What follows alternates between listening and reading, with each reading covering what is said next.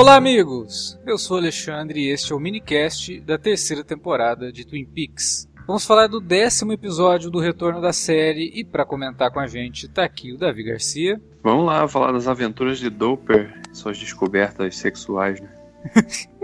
Pois é, foi um episódio legal, foi um episódio interessante pro Doug. Também com a gente, Felipe Pereira. Ah, cara, cada dia que passa eu fico com mais raiva do David Lynch. Eu tô começando a achar que eu não gosto mais dele. Como pessoa, eu não gosto mais dele. Tá bom. E dessa vez com a gente, Alan Veríssimo tá aqui de volta para falar sobre essa série. Quer dizer, tá aqui de volta pela primeira vez para falar da série, mas tá de volta nas gravações dos minicasts. Hello, Johnny. How are you today? Nossa, cara, aquela cena. Essa me deixou nervoso, cara. Nossa, essa o Lynch sempre, Lynch sempre encontra novas maneiras de conseguir nos, de nos deixar irritado com alguma coisa normal. Caramba. Aliás, esse episódio tem várias coisas, assim, que são coisinhas pequenas, né, que incomodam. É igual a mosca que a menina tava tentando matar, sabe? Que você fica assim, ai, cara, para com isso, né? Isso tá me incomodando. E aí esse Nossa, o Hello um milhão Johnny. de coisas, um milhão de coisas que ela podia ter usado pra matar a mosca, ela vai usar o controle remoto. Mas é muito bom, cara. Mas, mas melhor que isso, só a mesma reação dela depois, né? Como Sim. se tivesse matado mil criancinhas órfãs da África. Não, É, mas cara, a você não conhece esse foi- cara, né, pô? O cara deve bater nela, sei lá, deve rolar umas A paradas. Eu reação que dela foi porque que- apareceu o James Belushi, cara. Porra, óbvio que. Do nada, o cara do K9 aparece. Porra, tu não ia ficar assustado? Bom, gente, é isso. Logo depois da vinhetinha a gente volta pra falar de mais um episódio de Twin Peaks. Você curte os podcasts do Cine Alerta e quer ajudar a gente a manter esse conteúdo no ar? É muito fácil. www.padrim.com.br barra cinealerta. Entre lá, dê uma olhada nos planos que temos à disposição e nos ajude. Como um dos nossos colaboradores, você ainda pode participar de hangouts, de sorteios mensais e de um grupo secreto no Facebook, onde você pode dar críticas, sugestões de pauta e muito mais. www.padrim.com.br barra cinealerta. Entra lá, é rapidinho e você pode ajudar a manter o Cine Alerta no ar com esse conteúdo que você gosta. Fique agora com o podcast.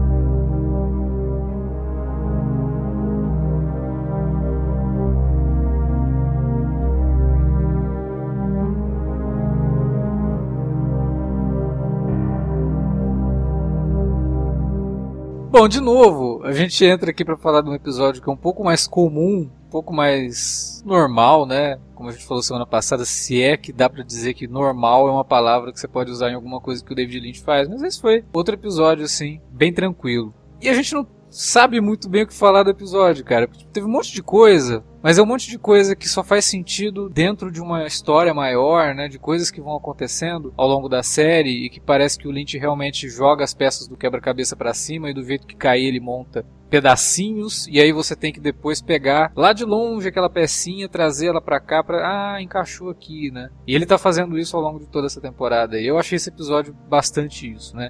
Tem muitas coisas, os irmãos, né, vividos pelo, pelo James Belushi, pelo Robert Knapper, fazem parte disso, porque a gente achou até que eles não iam mais aparecer, e aí de repente os caras estão aqui, né? Então, é muita coisinha, mas eu acho que ainda assim, o Felipe falou que tá com raiva do Lynch, eu não tenho raiva do Lynch, não. É, continuo gostando bastante da série, mesmo com todas essas coisas que aparentemente nos deixam frustrados, né? Porque a gente sempre tá esperando que algo grande vai acontecer, Toda vez antes de assistir o episódio, a gente vai apertar o play e fica rezando, né? Tomara que esse seja o último episódio do Doug e o Cooper volte, né? Mas nunca acontece. O Alan até tem uma teoria. E por falar nisso, já que o Alan tá aqui, né? Vamos começar com ele, Alan. Conta pra gente aí, fala pra gente o que que você achou desse episódio de Twin Peaks. Então, cara, eu cheguei num ponto em que eu confesso que eu curti mais o episódio doidão do Twin Peaks, episódio 8, do que esses episódios tranquilos. Porque o episódio doidão, pelo menos a gente podia falar um monte de coisa, né? Podiam ficar umas três horas comentando, cara, o que, que foi isso? O que, que foi isso? E a gente ia continuar. Já esse episódio tranquilo, pô, vai, vai falar o quê? Porque é, amo Twin Peaks, amo David Lynch, mas até a gente chegar no final dessa temporada, tem um monte de coisa que a gente não sabe se é mesmo aleatório ou se vai ter alguma importância pra trama. Por exemplo, a cada dois ou três episódios a gente tem que ver o Dr. Jacob fazendo aqueles anúncios doidos e a Nadine assistindo. Nadine, que eu achei que nem ia mais dar as caras, achei que era só participação única mesmo. É, Ou então esse mesmo caso dos irmãos que a gente citou, que eu também já não dava mais nada por eles. E o Alexandre esqueceu de citar também, mas, pô, finalmente trouxeram de volta o plot da caixa de vidro lá do Sim. primeiro episódio. Eu Sim. juro, é mais uma coisa que eu achei que, cara, é um negócio aleatório que o David Lynch e que não vai mais ter importância.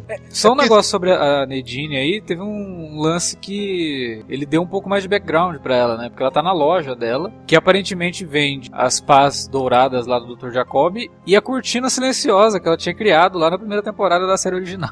É, verdade. Ela usa até a, a pá, né? Tem um ponto de destaque na, naquela aquela vitrine ali, né? Da loja dela. Pois é, e ela lá toda se derretendo pelo Dr. Jacob, cara. E Dr. Jacob representando muito o que a gente vê, né? Esses loucões na internet, né? Que tem um canal que fica fazendo raid de tudo, né? Sim, sim. Mil teorias da conspiração. Só que como a gente já tinha até apontado no caso dele, é só, aquilo é só uma distração pra ele fazer propaganda pro, pro negócio dele, né? Uhum. Porque, na verdade, é- o raid dele não é tão sincero assim. Bom, sei lá, às vezes até, né? O cara é meio maluco e quer só vender, quer vender a pá como consequência disso, né? Vamos falar na Nadine, ela não tinha um marido na série original? E isso que era o Big é, Ed, né? é o Big Cadê Ed. ele? Boa pergunta, ele não, ele não volta, né, pra série, eu acho. Ele não voltou Volta. pra série? Nossa. Ele tava, na- ele tava no teaser, pô. Teaser trailer, ele aparecia numa cena. Ah, então. A única, a única personagem da série clássica que não aparecia no teaser trailer e que ainda não apareceu também até agora é a Audrey, né? Mas esse episódio pelo menos já trouxe a resposta de quem é o Richard Horner, Sim. filho dela, né? Filho dela.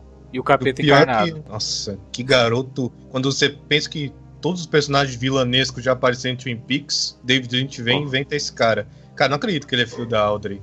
Quer dizer, eu acredito, só que, pelo amor de Deus, que cara podre. E o pior é que eu tô cada vez mais acreditando na teoria mesmo de que talvez ele seja algum fruto de estupro do Bad Cooper, que teria violentado a Audrey em coma depois dos eventos do final da segunda temporada. Tem uma teoria disso? Eu não sabia. Tem, muita gente tá acreditando nisso na internet. É, pode É, ser, faz, porque. faz certo sentido. né? O- Inclusive, eu acho que pode ser até, até, até explicar por que, que o Johnny, né, o Johnny Horn lá, o irmão da Audrey, é tão, ficou tão mais perturbado quando, de repente, ele presenciou, né, alguma coisa assim, né? Quando ele chega ali no, no trailer, que ele vai atacar a moça e tal, eles dão muita ênfase, né, no reflexo dele na porta do Uhum. trailer. E, É. né, quem já assistiu a série sabe que toda essa ênfase em reflexo aí traz muitas memórias do Bob, né? Então aquela cena me deixou um pouco assim. Falei, cara, eles não estão mostrando esse reflexo à toa, não. Tem alguma coisa nesse menino aí. Sei lá. Mas é bem pesado isso, né? Se realmente foi isso que aconteceu. Sei lá, cara. Sim, eu espero que não seja, porque esse Revival, não sei se vocês estão vendo, já tá recebendo tantas acusações de críticos de misoginia. Isso aí, então, só ia, só ia piorar ainda mais a situação da série.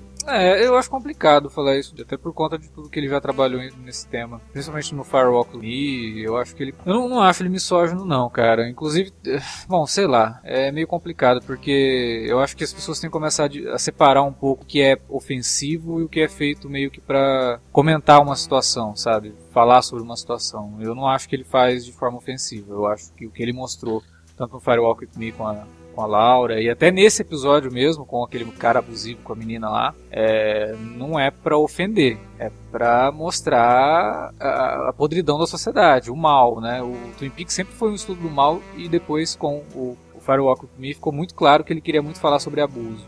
Tem Cara, eu acho que é mais do que. Eu acho que é mais do que isso, cara. As pessoas têm que deixar de ser preguiçosas e interpretarem o texto. Uhum. É óbvio que uma obra, especialmente artística, é, uma obra artística comum já daria margem para inúmeras interpretações e reinterpretações. Do Lynch, então, que é um cara que, que costuma falar falar de maneira hermética sobre as coisas, isso se agrava pra caramba. Então, assim, as pessoas precisam digerir de fato o que elas estão tão, tão consumindo para perceber quais são as mensagens que são expostas ali. Cara, não tem intenção nenhuma e não tem é, absolutamente subtexto nenhum misógino dentro da, do- dos filmes do, do Lynch e do, do seriado desse revival. entendeu? Então, tipo, pessoas deviam segurar um pouco suas marimbas e ficarem mais de boa em relação a isso, né? Uma coisa que eu acho impressionante e que você até destacou em off, o, o Alex, é o lance do, do nosso querido Paul Atreides está em forma, né? Segundo você aí, tá, tá, tá bem É, o cara, apessoado, né? Caio Tá ma- malhando bem, andou malhando. Quantos anos ele tem? Ah, tem o suficiente, né, cara? E incrível como a, como a personagem ficou com ele o tempo inteiro, trocou a roupa dele, mas não tinha notado que o cara tava bonitão. Só, o cara só, tava malhado. só, só no confirmando médico, que ele tem 58 anos. Aí, com um corpinho de quê? De 30, vai. 55? É corpinho de 30, tô com, tô com ela. Mas, cara, eu, eu achei engraçado, eu tô achando engraçado esses momentos.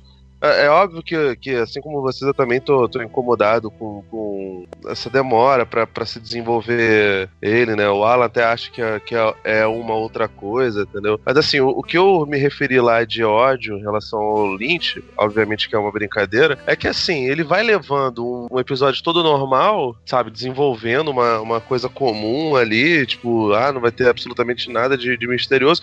E no final das contas aparece o Gordon e o Miguel Ferrer, que agora me esqueci o nome Ó, entram no lugar e aparece a, a Laura Palmer novinha, entendeu? E o que, o que faz até perguntar se teria alguma coisa a ver com. Evidente que teria, né? Com o nome do episódio, né? Com o subtítulo do, do, do episódio, entende? Então, tipo. É, eu, eu não sei se, se esse lance dele mostrar toda a coisa normativazinha é uma influência do Mark Frost, que é o cara que fazia, claramente era o cara que injetava mais coisas novelescas na, na antiga série. E nessa daí, como não tinha, não, não se dando muito vazão em relação a isso, o David Lynch acaba usando isso pra fazer um comentário irônico sobre como as séries de TV funcionam e como as séries de TV funcionavam nos anos 90, entendeu? Mas, cara, isso de vez em quando me cansa um pouco, porque eu querendo que, que as histórias interessantes se, se desenvolvam e aí fica se perdendo tempo com todos esses núcleos e novos núcleos doidos e mais uma teoria maluca e de fato tá acabando, cara. São só mais oito episódios, né? Não, então, essa coisa de entrar cenas do nada, né? Tipo, o irmão do Ben Horn, no meio da floresta, procurando sinal com o celular, falando umas coisas que você não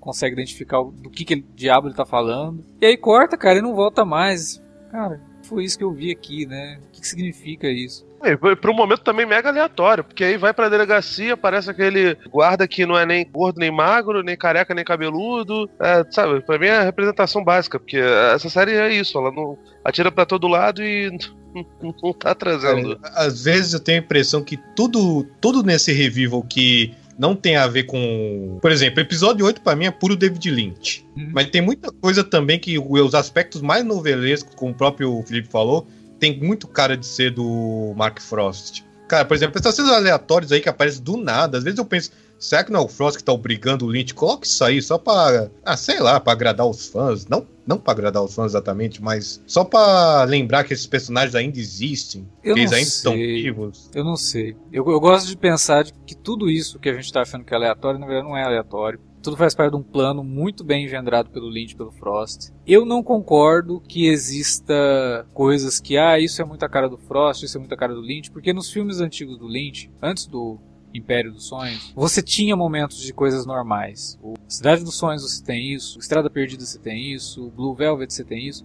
Tem aqueles momentos normais que você ok, beleza, ah, what the fuck, né? Então ele trabalha com isso, já é da filmografia dele. Eu não acho que isso seja um, o dedo do, do Mark Frost, não. E eu não acho também que os dois estejam fora de sintonia para um falar para ele fazer uma coisa e ele fazer e o troço ficar é, desincronizado, sabe? Eu acho que Não, não, mas eu não falei, não, eu não falei que eles estão fora de sintonia. Eu tô falando que eu acho que essas partes mais novelescas têm mais a ver com, com o lance do, do Mark Frost, mas É, Tô falando que, tipo assim, eles estão. Ah, estão brigando pela autoria. Nossa, agora acabou a paixão. Não, a paixão tá lá. A paixão segue, in- segue invicta. É, mas acredito sim que tenha um pouco de, disso daí. Mas, se- e se tiver realmente essa divisão, que obviamente pode ser uma linha meio tênue, é, provavelmente é uma linha meio tênue, é feita de comum acordo. Um não vai passar por cima, do outro. por cima do outro. Você termina de assistir o episódio e tem muita coisa que você realmente fica tentando fazer ligações, né? É, eu não tinha a ideia dessa teoria aí do Brad Cooper ter estuprado a,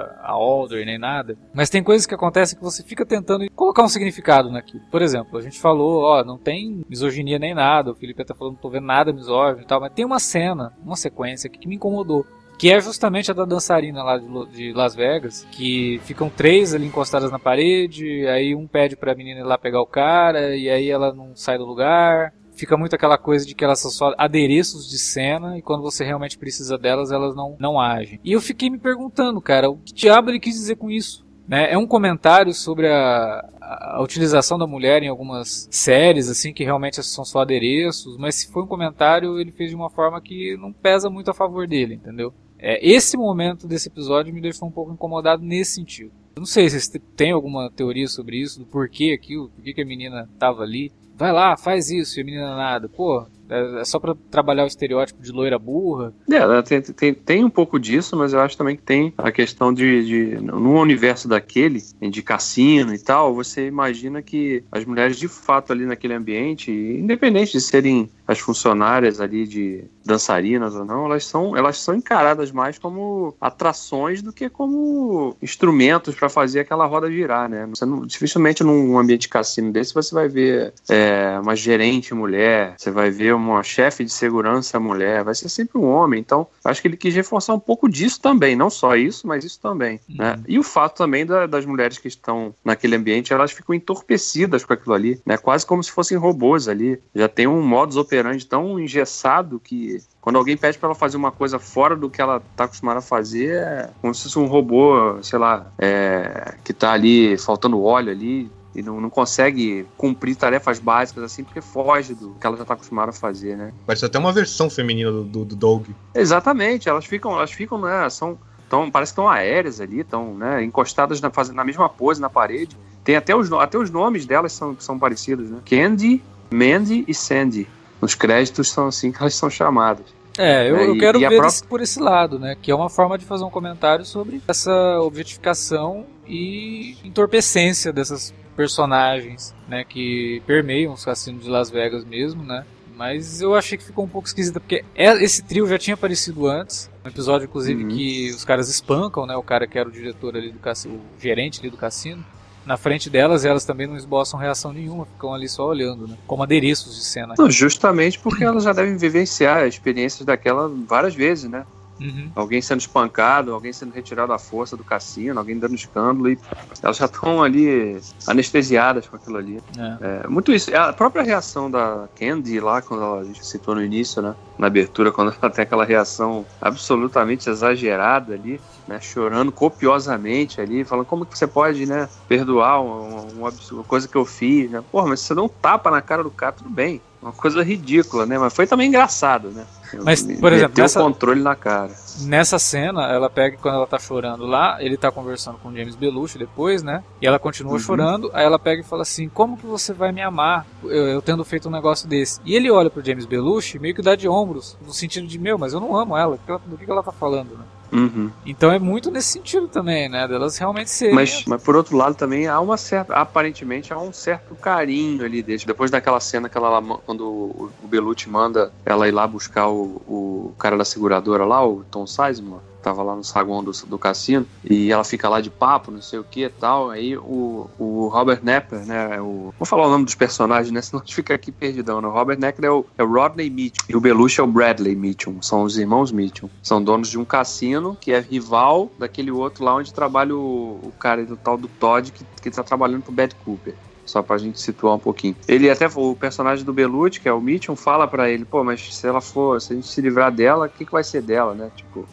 Parece que há ali, não sei se há uma, algum, algum código ali deles de prometer alguém que ia tomar conta dela, independente de qualquer coisa. Sim. Mas também não, não sei se eles enxergam ela assim como uma. Porque eu imagino o seguinte: se, se elas fossem só mulheres objeto ali para ele, a partir do momento que ela dá um tapão na cara do cara, ele ia ter uma reação muito mais é, exacerbada, eu acho, né? Uhum. Ele fica até meio que controlando ela. Calma, calma, não foi nada demais, né? Não sei o que, calma. Eu já sou feio assim ah, mesmo, não, não tem problema.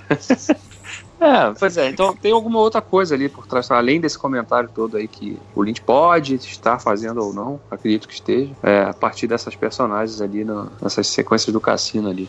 Mas são coisas assim que ficam isoladas, né? Não, tá, o que isso, que, que, que isso tem a ver com a, com a grande trama que está acontecendo? Nada, né? Aparentemente, né? É, o que tem a ver é que eu quero que, acreditar que quando eles finalmente resolverem matar o Doug, o Doug, né, o Cooper se revele ali, né? Volte a ser o Cooper e algo aconteça. A gente já viu que ameaçado ele reage, né? Então, exatamente. Porque quando aquele o anão tentou matá-lo ali, ele teve uma reação bem rápida ali, né? Lembrando, né? Remetendo, claro, o treinamento dele, talvez como agente, né? De autodefesa pessoal. Então tem isso, né? E, e nesse episódio ele teve um outro momento catártico pro personagem, que foi a, a cena de sexo dele com a Jane, né?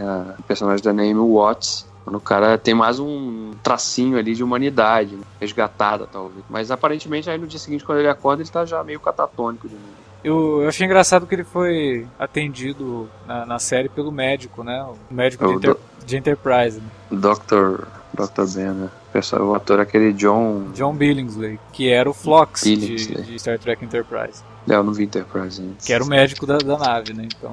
Será que o Lynch é tracker? Porra. Maluco, Cara, cara, eu- o cara tem. O cara tem influência do Murnau. Será que ele é tracker?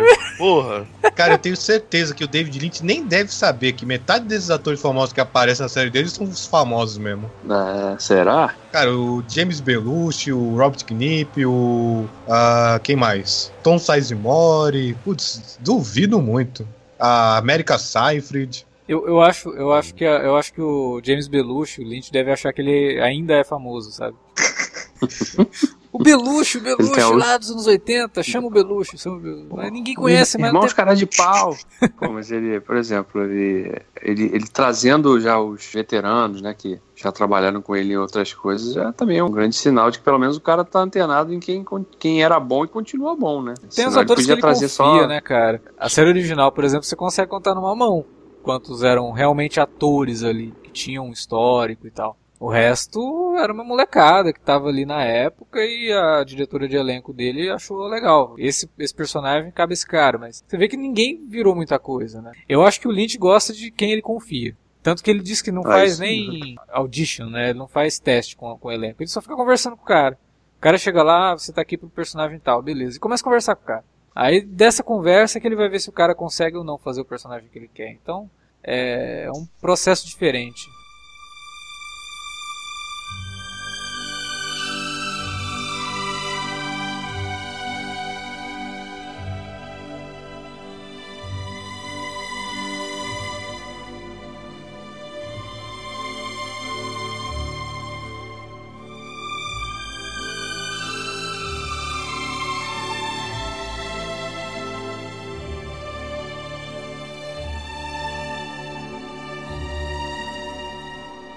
Falando um pouco mais das cenas aleatórias desse episódio, eu achei legal de ver o, o encontro ali, né, o flerte ali do Albert com a, com a moça lá do, do necrotério. E de novo o Né, Lynch, que né? chega- O Lynch, É, o Lynch chega ali, observando chama, e rindo. chama a Temi ali, né, a Temi Press, Lynch a gente ali, Chipando os dois. É, dando aquela, olha lá, olha lá, olha lá, olha lá, mandando um caosinho furado ali pra, pra moça do, do necrotério, ó. Vou falar nisso, cara. Onde- eu tô, onde você acha que estão levando com esse plot aí da Diane, hein? Então, já ficou claro Pois que é. realmente ela tá agindo com o Bad Cop. Nossa, mas se for isso, não curti, não. É, eu também não gostei, cara. É, mas aí tem que ver se ela tá agindo por livre espontânea vontade ou se né, ela tá sofrendo algum tipo de chantagem também. Ah, Talvez Bad manipulando ele. Bad Cooper. ele. Não, não, Bad Cooper pode estar, tipo, falando assim, ah, então, sabe aquele Cooper que você conhece? Eu tô com ele preso e vou matar ele se você não colaborar comigo. Né? A gente sabe da ligação dela com o Cooper, né? Mas eu não, pô, acho que seria muito escroto de simplesmente transformar uma personagem que a gente nunca tinha visto. Mas que sempre esteve presente, né? Na, na, na- série, na, na- no desenvolvimento do, do Cooper, ser transformado numa, numa red vilã, assim, né? e é como a gente falou Sei semana lá. passada, ainda atrás a Laura Dern pra fazer a personagem, né? Nossa, cara, e pior que seria, seria, seria basicamente o mesmo erro que o Chris Scott cometeu no revival de Arquivo X com a Ah, personagem da Annabeth Gish. exatamente. Só que pior, né? Só que pior, porque nesse caso a gente ainda conhecia a atriz, né? É, eu também não gostaria de vê-la como vilã, né? Eu espero que seja algo nessa, nessa linha aí dela tá fazendo alguma coisa. Talvez aquela frase lá seja um código pra dizer que ele tem alguma coisa contra ela. Pode usar contra Sim. ela. que- Aí a gente vê que ele já Imagina, fez isso, né? Ele, pra sair da, da, da prisão, ele chantageou o diretor, né? Uhum. Ele sabe segredo de, de- das pessoas, né? Então. E foi legal de ver, através dessa revelação aí, que o, Beth Cooper tava lá, né? Nova York, na caixa lá. Naquela, na caixa que a gente viu na abertura. É, então- que a gente ficava se perguntando, já- né? Quem que tava bancando aquela experiência? É, É. falado no Jeffers, né? A gente fala, ah, será que é o Jeffers que tava bancando isso? Poderia ser. É, mas agora, talvez, né, tenha ficado mais claro de que realmente era o Cooper que estava por trás de tudo. Ou não. Não tem o contexto do que, que ele estava fazendo ali naquele momento. Isso é algo que a série É, o próprio.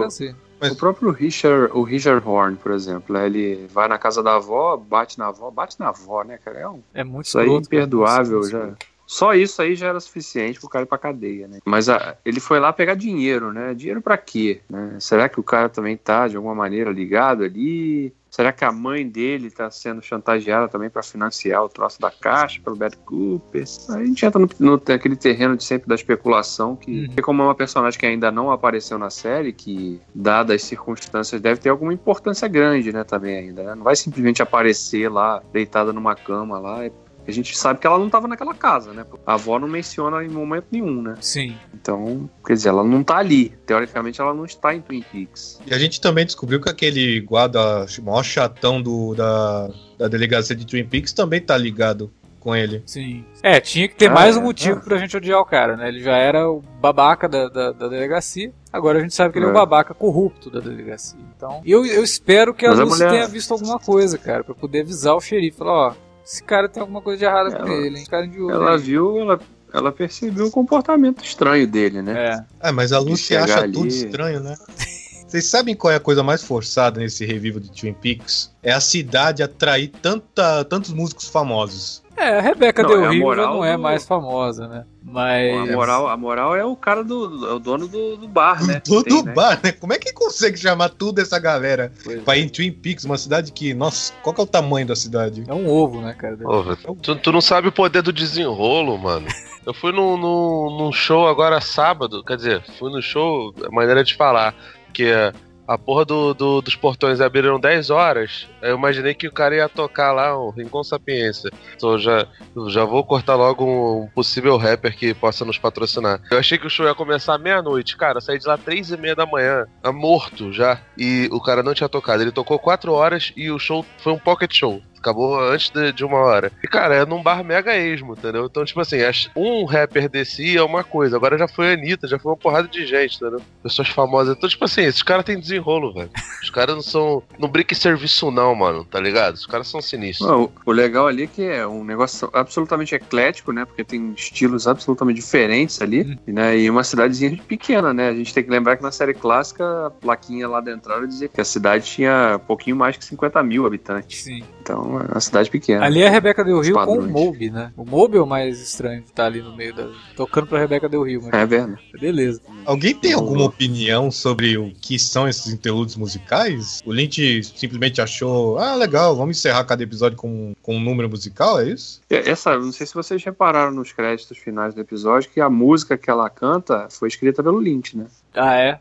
Ele fala. É. Só, Foi escrita pelo Lynch. Tá lá, written by David Lynch. É, em parceria com mais alguém que eu não lembro agora. A letra da música fala sobre né, um, um amor que perdeu a chama, né? Perdeu a faísca, né? Perdeu as estrelas, né? Fala, né? Uhum. Então, é, de certa maneira, ele fala um pouquinho, né? Sobre, sobre o que está sendo tratado na série, né? Não todas as ocasiões, mas acho que ele usa esses números musicais para fazer esse tipo de comentário também. É que eu tô achando curioso, porque, cara, jogar por esse revival, acho que dá pra dizer que o David Lynch devia odiar os cliffhangers que ele era forçado a usar na série original.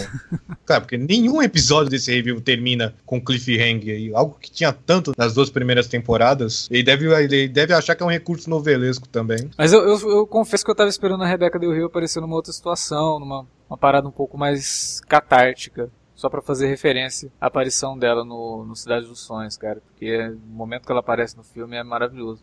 E a Log Lady, Aliás- hein? Eu, eu, eu- eu é, achava, cara. eu achava que ela não ia mais aparecer. Eu, eu, eu fiquei com medo que a atriz já falecido antes. Na verdade, toda agora ela e o Miguel Ferry, toda vez que eles aparecem, eu penso, será que é a última cena deles? Então eu acho que não. Eu acho que eles conseguiram terminar de gravar o que eles tinham pra gravar. Porque os dois morreram esse ano, né? Tipo, Miguel Ferreira no começo do ano, ela também. Então eu acho que deu tempo, cara, de terminar. A não ser alguma coisa que o Lynch. Porque essa série já tá pronta já faz um tempo. Ela era pra ter estreado alguns meses antes, né? Sei lá. É, ele começou a gravar ainda no final de 2015 também, Sim. não foi? No início, início de 2016, né? É. E o Mas Miguel foi- Ferro, o Miguel Ferro, eu não, eu não vejo em momento algum ele exibindo sinais de saúde debilitada. Sim, Sim, sim, mas a Log Lady tá, tá bastante, né? ela, É, ela devia certeza, tá- Dá, um aperto no coração, Acho cara. que ela devia estar devia tá fazendo algum tratamento pra câncer, né? Porque por causa do cabelo. Sim, também, sim, né? Já, já vi que tava bem avançado. característico. Talvez o Lynch É. tenha até filmado todas as cenas dela de uma vez, justamente para evitar mais Não, complicações. mas certamente, cara, porque ele é muito amigo dos amigos dele, né? Então, tipo, provavelmente ele fez isso até pra não ter que cortar o personagem dela. Agora eu tô ficando impaciente já porque, porra, eu tô na expectativa de aparecer ou não o David Bowie, até agora nada. É, eu acho que esse não deu tempo. Tô começando a. Eu acho que a- o Bowie. Cara, chegaram a É. falar. Chegaram a falar alguma vez se o David Bowie filmou Não, algo não. pra esse review? Não. Não, a gente tava na dúvida se. se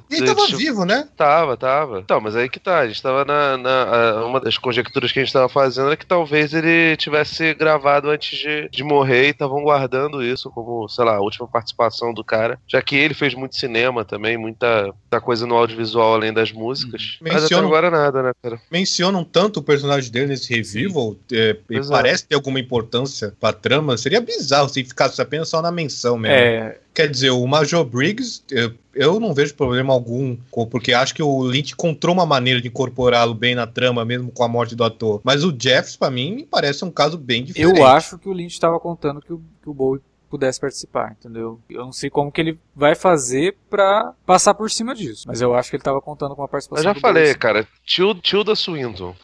Facinho. Não, de pode maquiagem. chamar, pode chamar a, a Scully também, né? Porque ela em American Gods apareceu lá Sim, de. mas é, Pô, ficar foda, hein? foda. Qualquer uma das duas, se acontecesse, não vai acontecer, porque acho que seria muito difícil um troço desse acontecer e a gente não ficar sabendo hoje, né? Mas qualquer uma das duas, caso acontecesse, quebraria a internet no dia.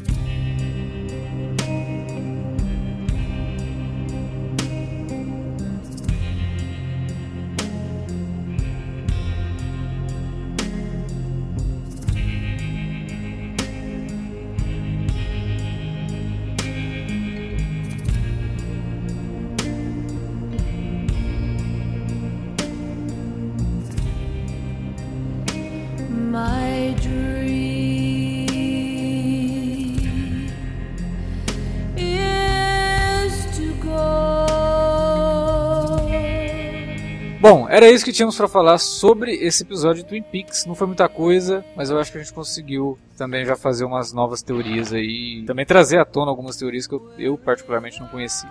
Queria agradecer a presença do Alan aqui Twin Peaks, mas o Alan estará com a gente praticamente toda semana, ou toda semana, dependendo da, da disponibilidade dele, no minicast de Game of Thrones. Você já deve ter escutado, porque ele foi ao ar na sexta-feira, na última sexta-feira, comentando a estreia da sétima temporada da série. Se você não viu ainda, corre lá e ouça, tá bem legal. A gente volta semana que vem com mais Twin Peaks, e não se esqueça, deixe seu comentário, fala pra gente o que você tá achando da, da série, na área de comentários do site, ou também lá nas redes sociais, facebook.com.br cinealerta ou arroba cinealerta no Twitter, utilize as redes para divulgar o nosso conteúdo e para conversar com a gente. Valeu galera, semana que vem tem mais minicast de Twin Peaks, tem minicast de Game of Thrones e tem Alerta Vermelho e tem todos os outros podcasts aqui do Cine Alerta que vocês tanto gostam. Até lá!